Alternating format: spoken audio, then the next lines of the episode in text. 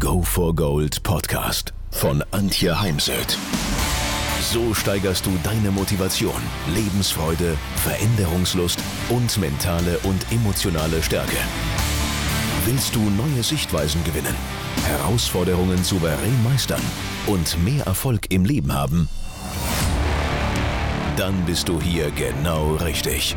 Der Go for Gold Podcast von und mit Mentalcoach und Deutschlands renommiertester Motivationstrainerin Antje Heimsöth.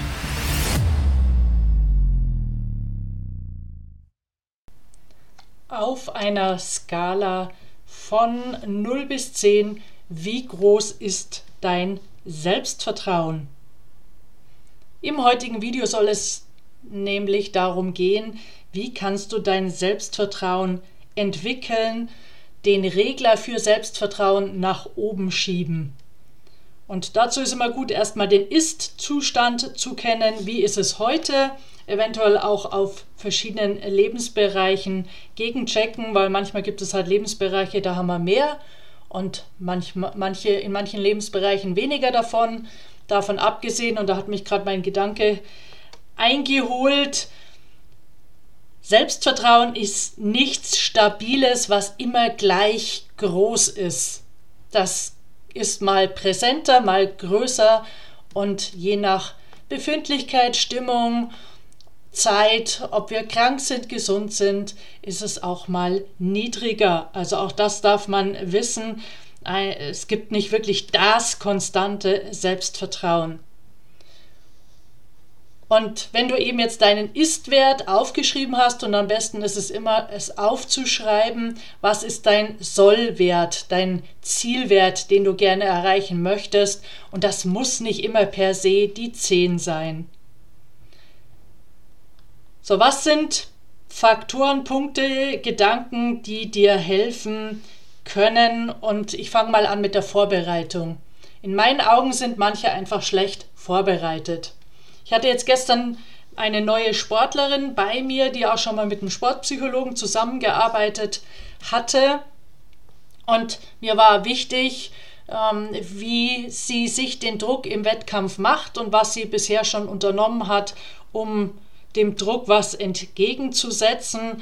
Bin dann auf die ganze Wettkampfvorbereitung gegangen und ihre Rituale und da fehlten mir eben ganz wichtige Punkte, eben mal die mentale Wettkampfvorbereitung, die Erfolgs- oder auch Zielvisualisierung, die Abstimmung mit dem Umfeld, wer soll wann wo sein und was sagen und viele Punkte wie diese. Und das holt uns dann eben ein.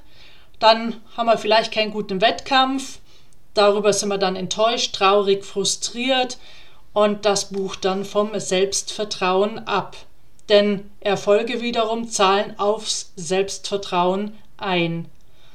Und daher für mich sind halt Wettkämpfe, selbst wenn wir jetzt im Freizeitbereich unterwegs sind oder im ähm, Amateurbereich oder wenn es eben im beruflichen Kontext um das Halten einer Präsentation geht, dann ist das immer ein Projektmanagement und genauso anzugehen, am besten mit Checklisten. Also ich schreibe mir oder ich habe eine Checkliste, ob als Rednerin oder früher als Reiterin, was alles dabei sein muss, also damit ich nichts zu Hause vergesse, aber auch was ich konkret zur Vorbereitung mache. Ich fange als Rednerin immer zwei Stunden vorher an und Dazu gehört zum Beispiel auch, dass ich zwar vor meinem Vortrag schon gern mit anderen Menschen rede, aber nur über positive Dinge, nicht über die Dramen der Politik, der Corona-Zeit oder andere Themen, denn ich möchte ja in einem guten Zustand auf die Bühne gehen und nicht in einem ähm, energielosen Zustand. Und ich habe das heute Morgen gemerkt, ich habe eine ganz liebe WhatsApp bekommen vor meinem Webinar zum Thema Stress und war einfach gut drauf. Ich hatte mich wahnsinnig gefreut über die WhatsApp und schon ist heute das Webinar anders gelaufen als sonst. Ich meine, ich bin immer professionell, aber das, ich merke das dann einfach selber. Ich bin dann auch in der Stimme anders, ähm, ist dann ein bisschen bewegter auch und mir macht das Ganze selber mehr Spaß und das kommt ja dann auch an bei meinen Teilnehmern, Teilnehmerinnen und eine sagt am Ende auch, was ich mitnehme, sind ihre lachenden Augen. Also Ziel erreicht, würde ich sagen. Am besten, wenn du dir nicht ganz sicher bist, ob du schon die bestmögliche Vorbereitung hast, dann besprich es mal mit jemand anderem, der entweder dasselbe wie du machst, also der selber Sportler ist oder der selber präsentiert, der sich auf eine wichtige Verhandlung vorbereitet oder mit jemand, der da gar nicht so drin steckt und dadurch vielleicht die ein oder andere Frage mehr stellt, die dann auch Defizite aufdeckt. Auf jeden Fall dann danach analysieren, war alles bestmöglich oder muss ich eben beim nächsten Mal in der Vorbereitung noch etwas optimieren?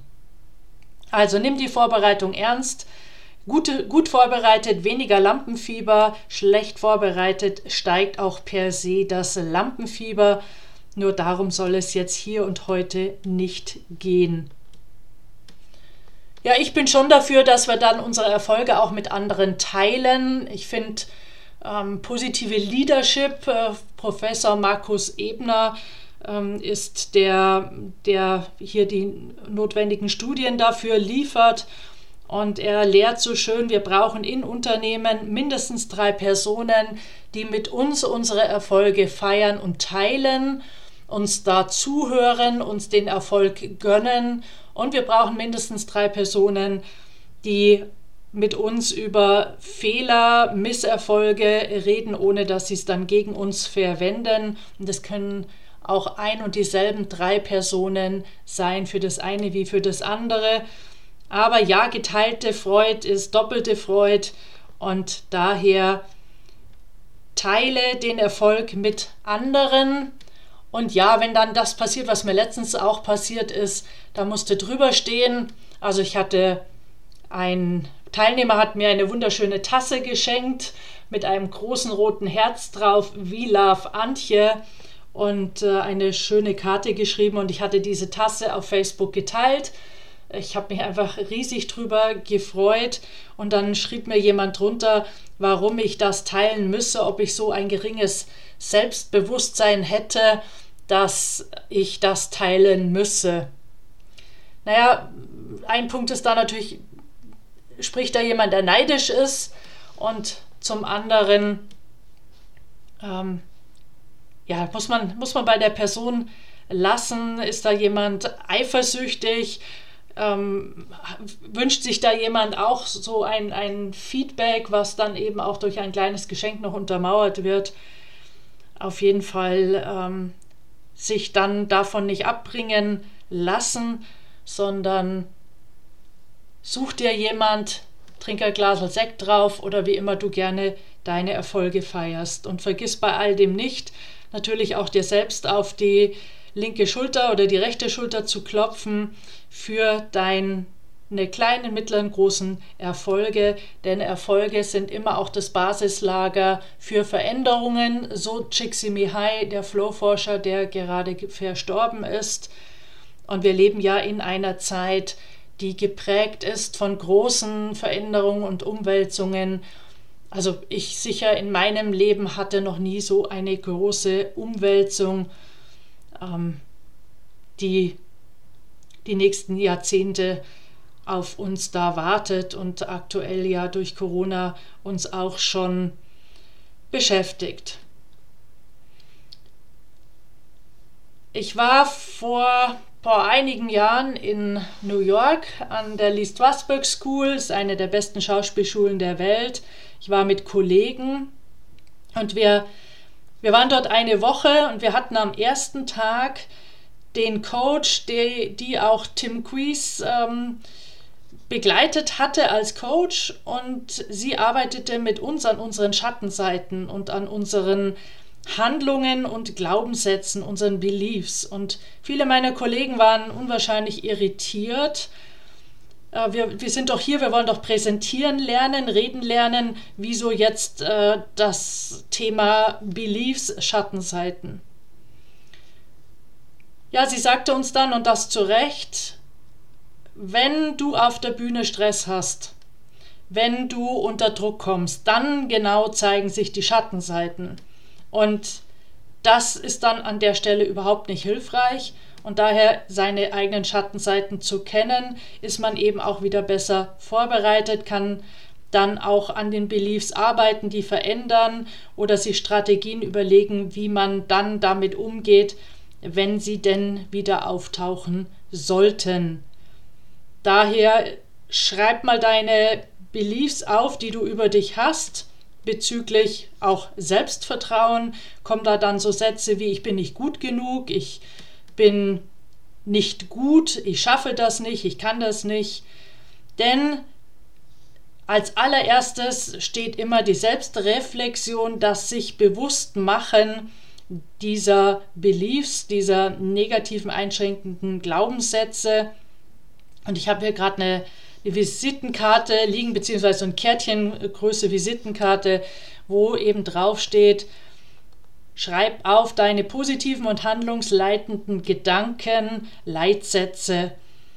Denn wir brauchen auch als Sportler, als High Performer im Business positive Gedanken, handlungsleitende Gedanken, damit wir nachher einfach gute Leistung abgeben.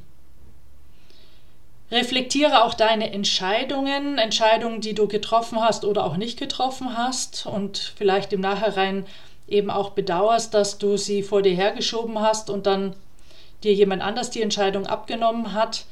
Denn es ist wichtig, einfach daraus zu lernen. Ähm, was lerne ich daraus aus der zu schnell, zu langsam oder gar nicht getroffenen Entscheidung? Und was hilft mir zukünftig, Entscheidungen schneller zu treffen? Denn meist treffen wir sie ja zu langsam. Auf Selbstvertrauen zahlt ein Erfahrungen, tun, handeln. Ich bilde ja auch Coaches aus und ich finde es immer immens wichtig, dass zwischen den Blöcken Übungsgruppen stattfinden, dass die Teilnehmer üben, denn mit jeder mit jedem Übungscoaching machen sie Erfahrungen und auch gute positive Erfahrungen und das zahlt auf unser Selbstvertrauen ein. Deswegen schickt man ja auch im Sport, wenn jemand mal ähm, war länger verletzt, dann schickt man ihn wieder in kleinere Wettbewerbe, einmal zum wieder reinfinden, aber auch um dann Erfolgserlebnisse zu haben. Und mit den Erfolgserlebnissen schickt man dann den Sportler wieder in größere Wettbewerbe. Analog dazu können wir uns im Business überlegen, wo nehmen wir junge Leute, junge Führungskräfte mit, damit sie ihre Erfahrungen sammeln können, wo können sie zum Beispiel ein Meeting mal anmoderieren oder ein Produkt, ein Projekt vorstellen.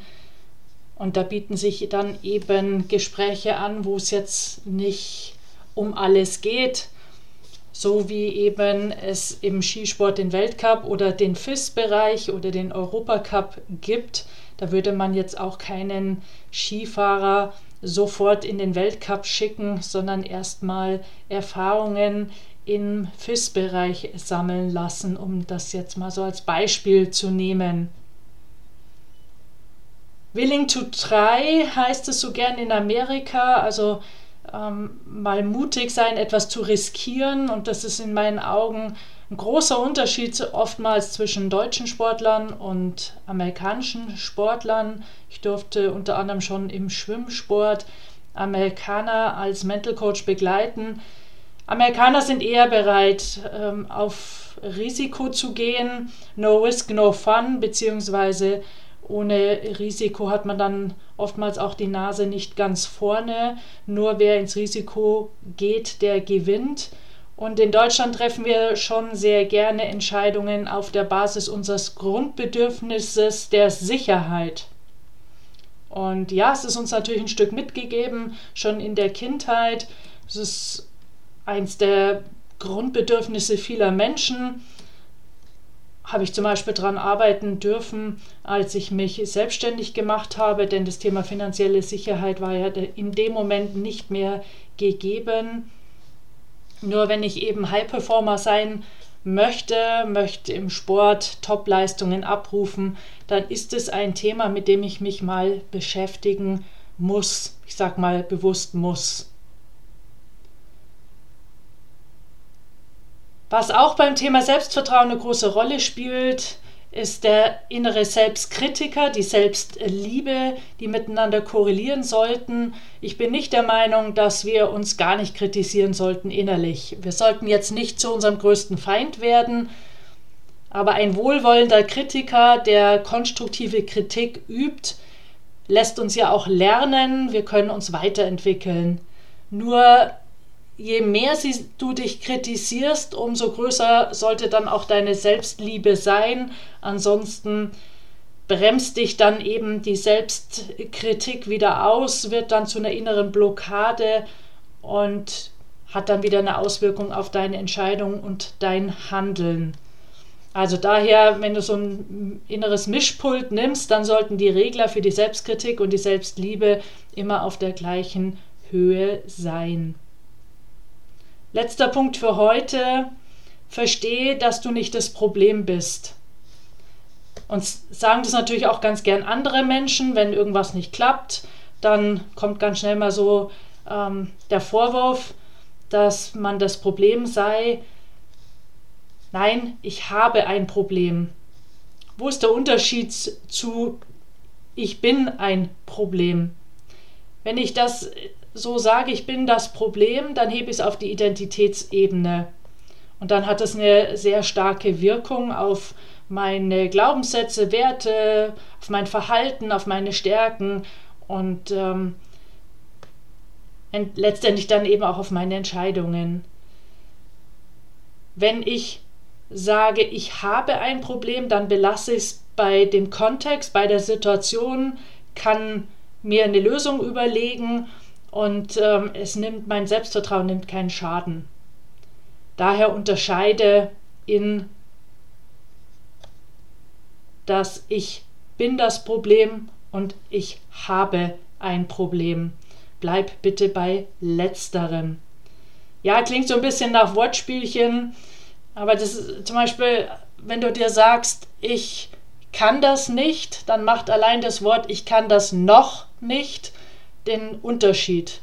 Denn ich gehe mal davon aus, wir haben einen Mitarbeiter zwischen unseren Ohren sitzen auf diesen 15 Zentimeter und der muss wirklich genau gebrieft werden, denn die Gehirnforschung sagt, unser Gehirn ist dumm und naiv, können wir uns aber auch zunutze machen. Wir müssen eben den Mitarbeiter ordentlich anweisen und es macht halt auch hier einen Unterschied, ob ich sage, das kann ich nicht oder das kann ich noch nicht. Also nicht nur die Macht der Sprache nach außen in Beziehung, im Kontakt mit Kollegen und Mitarbeitern, sondern auch nach innen. Ja, viel Erfolg bei, bei der Weiterentwicklung deines Selbstvertrauens. Es ist ja nicht so, dass wir gar keins haben, sondern es geht ja darum, den Regler einfach wieder weiter nach oben zu schieben. Nimm aber bitte auch wahr, wie sich dein Selbstvertrauen verändert, weil sonst wirst du so buchstäblich zum Hamster im Hamsterrad. Du tust und machst und meinst, dein Selbstvertrauen ist immer noch im Keller, sondern es gehört ja auch immer wieder dann die Veränderungen ähm, wahrzunehmen. Das gehört einfach dann da dazu. Ja, jetzt bleib gesund und wenn dir der Podcast gefallen hat, wenn du sagst, ah, da konnte ich jetzt echt was für mich mitnehmen, dann freue ich mich über eine positive Rezension, einen positiven Kommentar, deine Sternchen, denn das hilft dem Podcast, dass er einfach besser gelistet ist und hilft natürlich auch mir.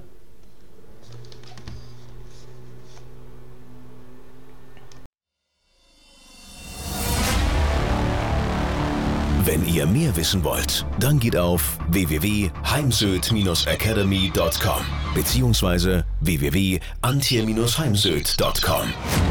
Dort findet ihr auf den Blogs viele spannende Artikel zu den Themen Motivation, Erfolg, mentale Stärke und Frauenpower. Und viele weitere Unternehmertipps. Denkt immer daran, wer will, findet Wege. Wer nicht will, findet Gründe. Ciao und bis bald, eure Antje Heimsöd.